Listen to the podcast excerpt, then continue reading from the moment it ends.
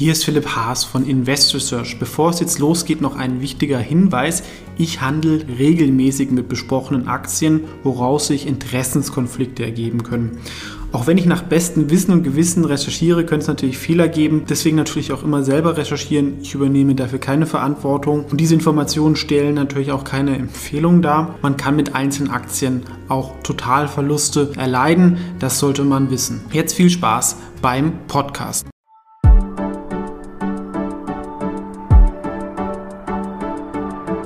Hallo, hier ist Philipp Haas von InvestorSearch. In diesem Video geht es um InPost. Das ist nicht so bekannt, zumindest wenn man nicht aus Polen kommt. Dort ist aber sehr, sehr bekannt und ist auch ein sehr, sehr be gutes Beispiel für Gesamteuropa, was man im E-Commerce noch verbessern kann, was man machen kann und wie viel Geld man auch in dem Segment verdienen kann. Ähm, Bevor es aber weitergeht, noch ganz kurz der Hinweis, ich bin indirekt mit einer Mini-Mini-Position hier dabei. Daraus können sich Interessenskonflikte ergeben. Das hier ist keine Anlageberatung oder keine Anlageempfehlung. Was macht Inpost? Ähm, es ist, die haben eigentlich so ein bisschen in Polen die polnische Post und andere Paketzusteller aufgerollt und sind da Marktführer, vor allem mit einem ganz einfachen Trick, dass sie diese Selbstbedienungskästen haben. Die gibt es ja bei uns auch schon seit vielen Jahren, aber so richtig groß geworden ist es nicht, muss man sagen, weil die Leute es wahrscheinlich A, ähm, nicht so viel machen. Es gibt auch nicht so viele. Ja, in Polen, ähm, glaube ich, ähm, zwei Drittel der Polen sind da irgendwie in sieben äh, Minuten zu Fuß in der Nähe. Und ich glaube halt auch die Post selber ähm, mag das manchmal halt auch nicht. Ja, das ist ja auch eine Firma mit, weiß ich nicht, eine halbe Million Mitarbeiter. Und äh, mit diesen Selbstbedienungsläden, die wir hier sehen, kann man halt viel Mitarbeiter sparen. Das heißt, da tut man sich natürlich dann auch schwer, den eigenen Mitarbeitern in der Konkurrenz zu machen. Das ist ja oft das Problem, sei es im ähm, Automobilbereich, wenn es irgendeine technische Disruption kommt, dass die großen Firmen auch ähm, mit Rücksicht auf die eigenen Mitarbeiter diese Innovation da weniger anpacken und es ist natürlich auch ein bisschen Convenience. Ne? Also viele Leute wollen es natürlich auch nach Hause geliefert bekommen. Ich kann mir jetzt aber vorstellen, ja, E-Commerce ist ähm, so stark gewachsen während der Pandemie, dass sich die Dinger mehr rechnen. Das ist das eine. Und das andere ist, ähm, nach der Pandemie, die Leute werden wieder ins Office gehen, dann kommt man halt auch immer an so einem Kasten vorbei. Oder wenn der, was ja auch oft nervig ist, man bestellt irgendwas, dann ist man nicht zu Hause, dann ist es beim Nachbar oder sowas. Und das kann man alles umgeben mit diesen Selbstbedienungsläden. Und der Vorteil ist auch, also was ich zum Beispiel hasse, ist Sachen zurückschicken.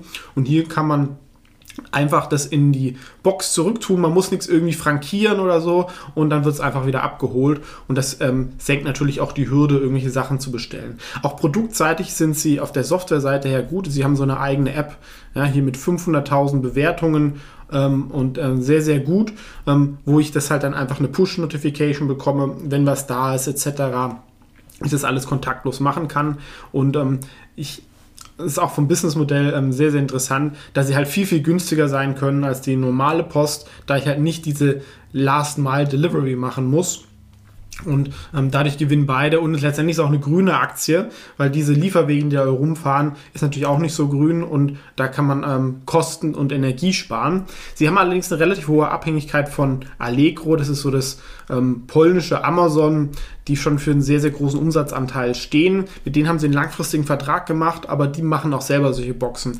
Trotzdem glaube ich, dass du hier Skalenvorteile hast, selbst wenn Amazon zum Beispiel bei uns 20, 30 Prozent E-Commerce-Anteil hat, wenn man einen Anbieter hat, der halt den gesamten Markt angehen kann, dann kann man ähm, diese Boxen immer noch besser ausnutzen ähm, und letztendlich ist es dann auch ein Geschäftsmodell, was ähm, Sinn macht, ähm, das an den Dritten zu geben, gerade wenn es jetzt, sag ich mal, in, in, kleineren Lagen etc. ist. Und was auch interessant ist, also die Firma ist Gründer geführt von dem Raphael Broska, ähm, der hat zwar eine Private Equity Firma verkauft, hält aber immer noch ein bisschen Anteile und das ist schon auch beachtlich, sag ich mal, wenn es bei uns eine Firma geben würde, die größer als ähm, die Deutsche Post ähm, wäre im Paketdienst und das innerhalb von 10, 15 Jahren. Er ist auch noch nicht so alt. Also ähm, das ist, sehe ich immer insgesamt positiv. Aber Gründer sind natürlich anders, auch als Manager ähm, treffen da nicht immer die gleichen Entscheidungen. Gehen wir mal in die Investorenpräsentation, da gibt es noch ein paar interessante Slides dazu. Ja, sie gewinnen weiterhin Marktanteile. Mit dem Geld aus dem Börsengang haben sie jetzt auch einen Wettbewerber ähm, gekauft, der in England und Frankreich viel aktiv ist. Beziehungsweise diese Annahmestation hat und diese Annahmestation kann man ja dann mit diesen Selbstbedienungsboxen ergänzen. Das macht sicherlich Sinn. Hier sehen wir den ähm, Marktanteilsgewinn und dieses gewisse Flywheel, was ja auch Amazon hat.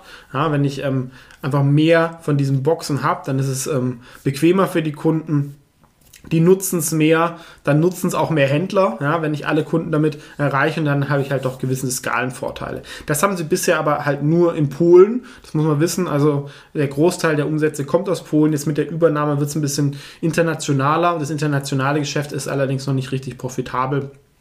Polen allerdings sehr. Ja, das sind Margen, das ist vielleicht auch ein Kritikpunkt, die dann nicht so ähm, nachhaltig erscheinen, weil natürlich die Konkurrenz reinkommt mit ähm, einer, einer, Allegro selber, wahrscheinlich einer Alibaba und noch die, die Postanbieter.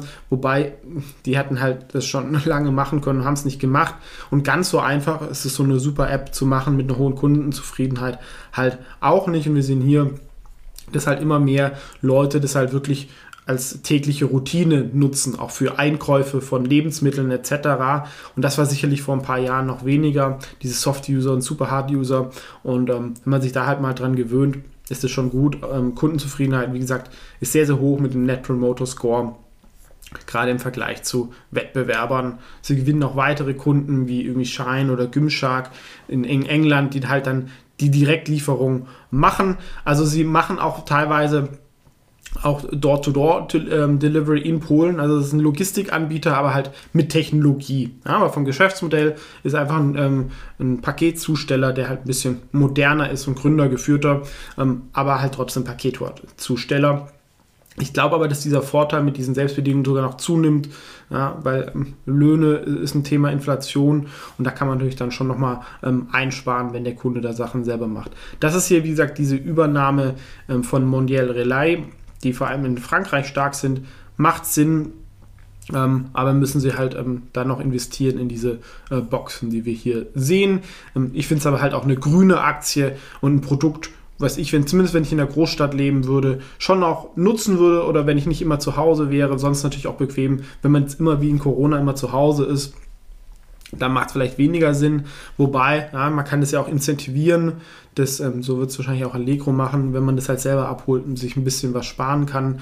Das hilft natürlich vor allem in Bereichen, ähm, wo die Kunden sehr preissensitiv sind. Und hier sehen wir noch kurz nochmal die Finanzzahlen, also EBITDA-Margen ja, von 30 Prozent. Das ist natürlich schon viel. Davor war das Ziel sogar noch mehr. Ja, das ist sicherlich im Logistikbereich nicht nachhaltbar, aber trotzdem 30 Prozent. Und dann habe ich noch Wachstum.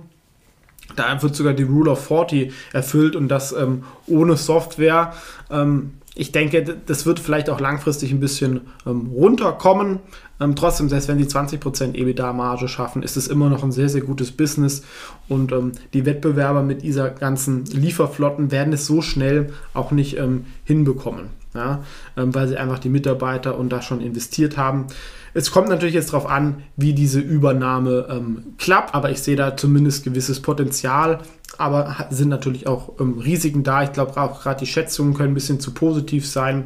Wir sehen hier die Zahlen. Also die Firma hat ähm, so 3 Milliarden Euro Market Cap. Ähm, machen aber jetzt auch nicht so wahnsinnig viel Umsatz dafür, so ein anderthalb. Also EV Sales 2,7 ist jetzt nicht super günstig ähm, und das KGV fürs nächste Jahr von 15. Das könnte die Schätzungen ein bisschen zu äh, optimistisch sein. Es kommt dann immer ein bisschen auf die Übernahme an. Oft nach dem Börsengang sind die Schätzungen da eher ein bisschen zu positiv. Und hier ist auch noch ein Private Equity Investor drin, der wahrscheinlich da auch aussteigen will. Aber ich glaube nicht, dass der im Bereich von 6 Euro aussteigen möchte, weil sie haben es bei 15, 16 an die Börse gebracht. Ähm, also das ist zumindest was, was man beobachten kann. Vielleicht gibt es hier auch einen gewissen ähm, Boden, so bei 6,20 Euro.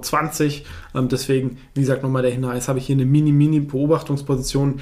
Ähm, ich kenne, äh, denke ich, einige der Risiken, ähm, deswegen auch hier so vom Fazit. Ähm, die Aktie ist viel zu teuer an die Börse gekommen. Das heißt nicht, dass sie das wert ist, was, was sie damals an die Börse gekommen ist. Und man hat eine hohe Abhängigkeit von Allegro und vom polnischen Markt. Ähm, die Konkurrenz wird zunehmen. Andererseits, ja, sie ähm, haben ein Businessmodell, was Sinn macht, mit guten Produkten auf der Softwareseite und auch auf der Hardware-Seite. Und die Konkurrenz ist trotzdem halt auch eher so bürokratische Staatsfirmen. Da kann man als gründergeführte Firma mit einem klaren Fokus schon was reichen.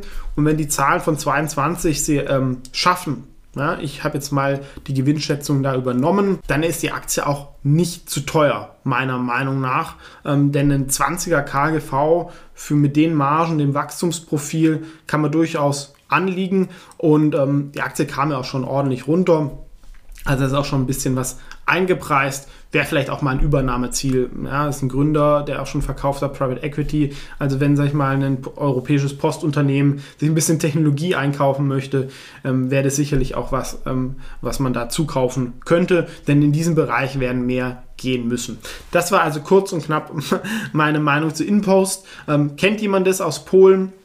Wie ist da eure Erfahrung so? Kennt ihr ähnliche ähm, äh, Segmente ähm, oder Aktien, die sowas machen? Ich finde es halt als Pure Play ganz interessant.